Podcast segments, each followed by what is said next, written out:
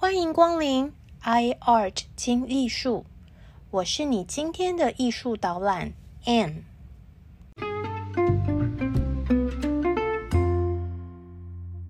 上一集我们介绍过毕卡索震撼人心的史诗杰作《Guernica》，而他当时的摄影师情人朵拉，因为对军国主义强烈憎恨，朵拉拍过许多苦难。感染力很强大的照片，这些影像呢，刚好成为毕卡索画作的灵感。朵拉本人更成为毕卡索的私人专属摄影师，拍摄这段时期毕卡索的创作记录。最重要的是，朵拉的摄影方式很大程度上影响了毕卡索的创作风格。朵拉使用。多重曝光的方法来创作超现实摄影作品。他每次按快门得到一个影像后，并不会向后卷胶卷，而是呢使用刚才那张胶卷呢再按一次快门。因此，两次快门的影像呢会在胶卷上重叠，形成现实中不可能出现的画面。朵拉经常用这种。多重曝光的摄影技巧，从不同的角度来拍摄同一个物体，是不是和我们提过的毕卡索立体主义很像呢？尽管他们看似灵魂伴侣，而且有着共同的利益，但是毕卡索对朵拉并没有比较好，反而很残酷。据说。毕卡索对朵拉暴力相向，他用无数的肖像描绘他的情人朵拉，但是激起毕卡索兴趣的创作灵感的主题却是朵拉的眼泪。朵拉性情激烈、热情主动，和毕卡索的另外一位情人安静被动的玛丽完全相反。毕卡索笔下的玛丽总是以柔和的色调和感性的曲线出现，但是他画的朵拉呢，则是形体撕碎、面容扭曲、色彩不和谐。这两位情人带给毕卡索完全不同的感受，而他也很诚实，完全没有在客气，充分在画面中强调两个女人的特点。朵拉和毕卡索的恋情，还有呢，他们在艺术上的合作，大概持续了八年。在毕卡索以朵拉为主题的肖像画中，很多都包含暴力场景。毕卡索宣称，这种对于朵拉折磨式的画面是无法避免的，好像认为朵拉越痛苦，就越吸引他。朵拉的痛苦呢？才是艺术。毕卡索真正的怜悯，就是把你的痛苦化成我的经典。这种没人性、听起来很虐的关系，最终导致朵拉的崩溃，转而求助于宗教的慰藉。但对于朵拉而言，最残忍的，可能是自己终究不是以。艺术家的身份被历史记住，反而永远是因为他自己是毕卡索的那个经典作品《哭泣的女人》。《哭泣的女人》是毕卡索在创作《Guernica》的时候开始产生浓厚兴趣的主题。一张哭泣女人的面容呢，一直很吸引、困扰着他。在接下来的几个月里。毕卡索几乎是如痴如醉、着迷似的沉浸其中，仿佛哭泣的女人是他自己私人痛苦的隐喻。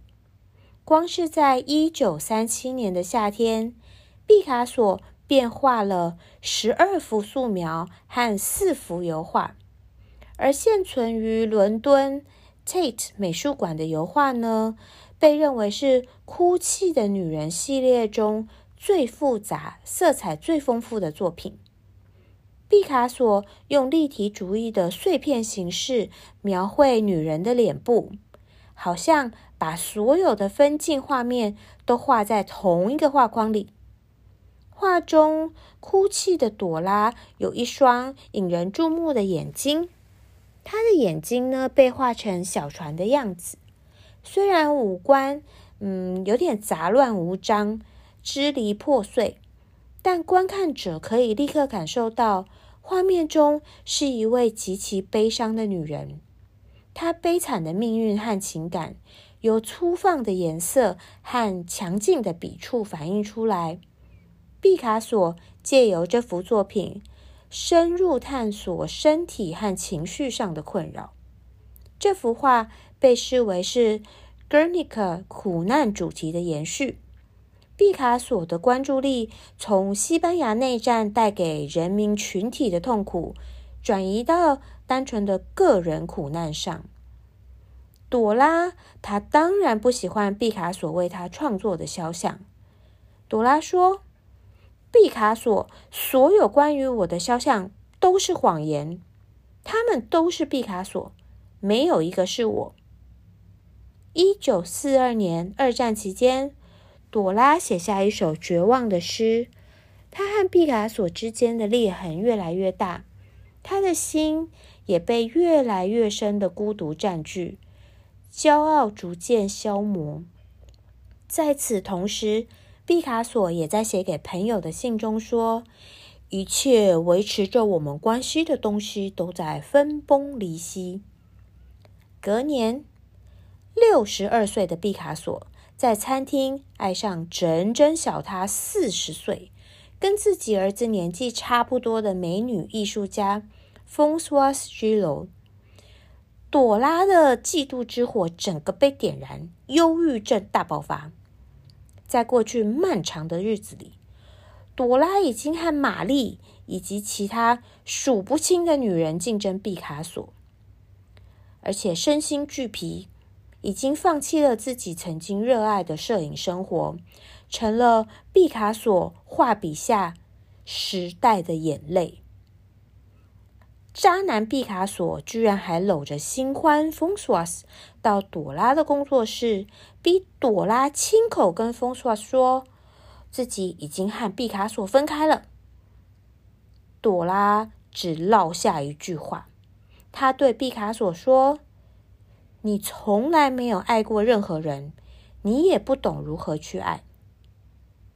多年以后，这位新欢 f o n s o i s 在他四十三岁的时候出版了一本书，叫做《与毕卡索的生活》。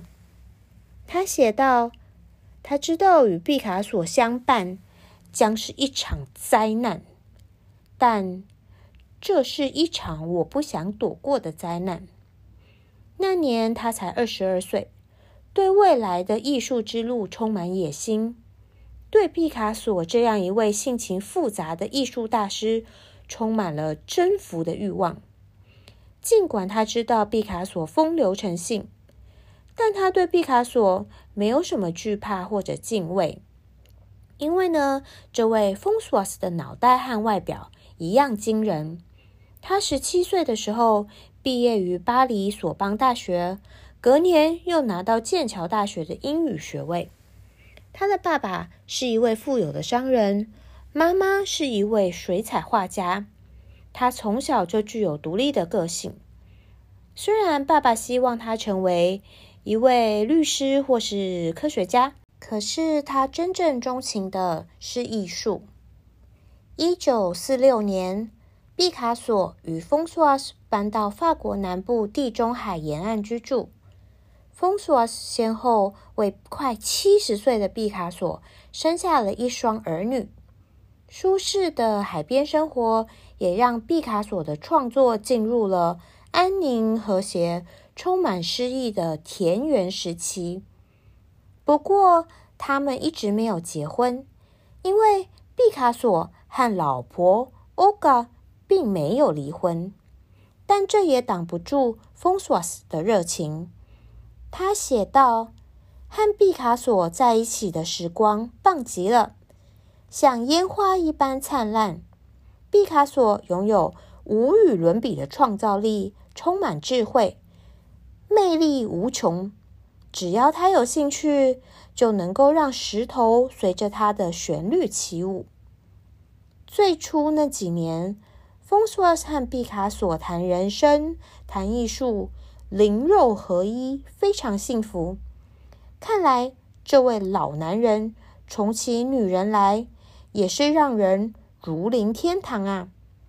他们最有名的照片就是丰索尔斯戴着草帽，在沙滩上愉快的行走，而毕卡索在他身后。用力的撑着巨大的遮阳伞，仿佛是地位卑下的臣子，恭敬的侍奉着女王；又像是迟暮的老丈夫，深深的疼爱着年轻貌美的妻子。如果我们对毕卡索的个性越了解，就越不敢相信自己的眼睛。我们真的没有看错哦。照片里这位仆人般的老男人，就是那位艺术界的骄傲国王、感情界的残忍渣男毕卡索。那段欣喜若狂的日子，毕卡索曾经为丰索斯画下著名的作品《女人花》。不过，很特别的是，毕卡索给他的每一位情人。都画过很多肖像画，但是丰索斯的肖像画却是最少的。因为丰索斯他说，他并不希望成为毕卡索生命中的某个时期，他不愿意让自己被封闭在毕卡索画的肖像里面，从此成为毕卡索艺术的俘虏。七年之后。丰索斯终于对毕卡索忍无可忍。他说：“我对于和一座历史纪念碑一起生活感到厌倦。生活中的毕卡索粗暴、残忍、冷酷无情，无论是对自己还是对别人。毕卡索自以为自己是上帝，可是他才不是。这点。”令他感到烦恼。丰斯沃斯对于毕卡索其他的女人也相当熟悉，经常被其他女人骚扰。他说：“毕卡索永远在对所有的女人撒谎，为的是让他们顺从的围绕在自己身边。”关于这一点，丰斯沃斯可没有在乱讲，连毕卡索自己也说。爱情这种事情是不存在的，存在的只是爱情的证据。证据就是女人对我的生活和绘画绝对的服从与服务。毕卡索讲话的口气，好像把自己当成什么教宗还是什么党主席啊？丰索斯也终于理解到这些。女人们都深陷于毕卡索的才华和性魅力。如果他自己不离开，终究也会被毕卡索吞没。于是，他带着两个孩子回到巴黎，后来又再婚，移居美国。这位第一次被伴侣分手，毕卡索陷入了彻底的愤怒。他威胁丰索说。一旦你离开我，就变成了别人眼中的和毕卡索在一起过的女人。除此之外，你一无是处。同时，身为艺术界超级巨星的毕卡索，他也动用了自己全部的资源，恶意封锁同样是艺术家的丰索斯的职业生涯。但是，丰索斯依旧头也不回的离开了。恼羞成怒的毕卡索甚至断绝了自己和孩子的关系。后来，封索斯移民美国，再婚、创作、举办画展，成为南加大美术系的董事会成员，而且获颁国家荣誉勋章，并且书写回忆录。当然，每次有女人胆敢书写回忆录批评毕卡索，他一定是先叫律师去吓唬人家，然后呢，就打算扔一堆钱在女人脸上，叫她闭嘴。但是这些招数对于 f o n s o s 居然没有用。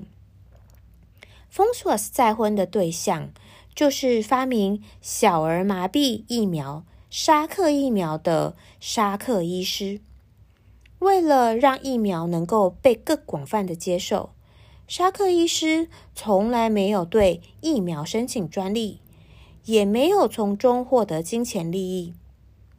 当记者问他：“你为什么不申请专利赚钱？”的时候，出生于普通一般家庭的沙克医师回答：“这个疫苗没有专利。”你能对太阳申请专利吗？疫苗发明的大约二十年之后，小儿麻痹症在美国完全绝迹。生于一九二一年的 f o n s w a s 现在已经快一百岁了。在毕卡索过世之后，关于毕卡索的生平事迹，媒体呢很喜欢采访 f o n s w a s 做报道。所以可以说，以今天的角度回看 f o n s w a s 在很大程度上主导了毕卡索的形象。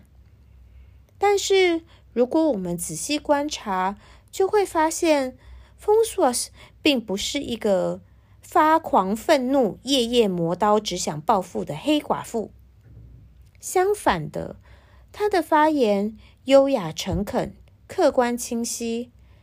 让人很难想象他本人就是事主，因为他虽然很欣赏毕卡索的才华，但是他并不屈于他的强势。如果毕卡索还活着，说不定会发自内心赞叹这个唯一没有被自己搞疯的女人越老越迷人。隔着六十年的时光回望过去。丰索说：“我对于自己曾经和毕卡索在一起的每一刻都不后悔。毕卡索的艺术令人赞叹，但他的为人的确存在瑕疵。他的爱主要是占有，而非给予。从好的方面来说，毕卡索很有智慧。你和他在一起，听他说话，看他画画。”感觉就像是在目睹一个奇迹，这就是毕卡索的给予。好哦，今天的艺术导览就先到这里，非常感谢你的聆听。如果你喜欢这个 podcast，请和其他喜欢艺术的朋友们分享，也欢迎留言给我哦。我们下次 i art 听艺术再见。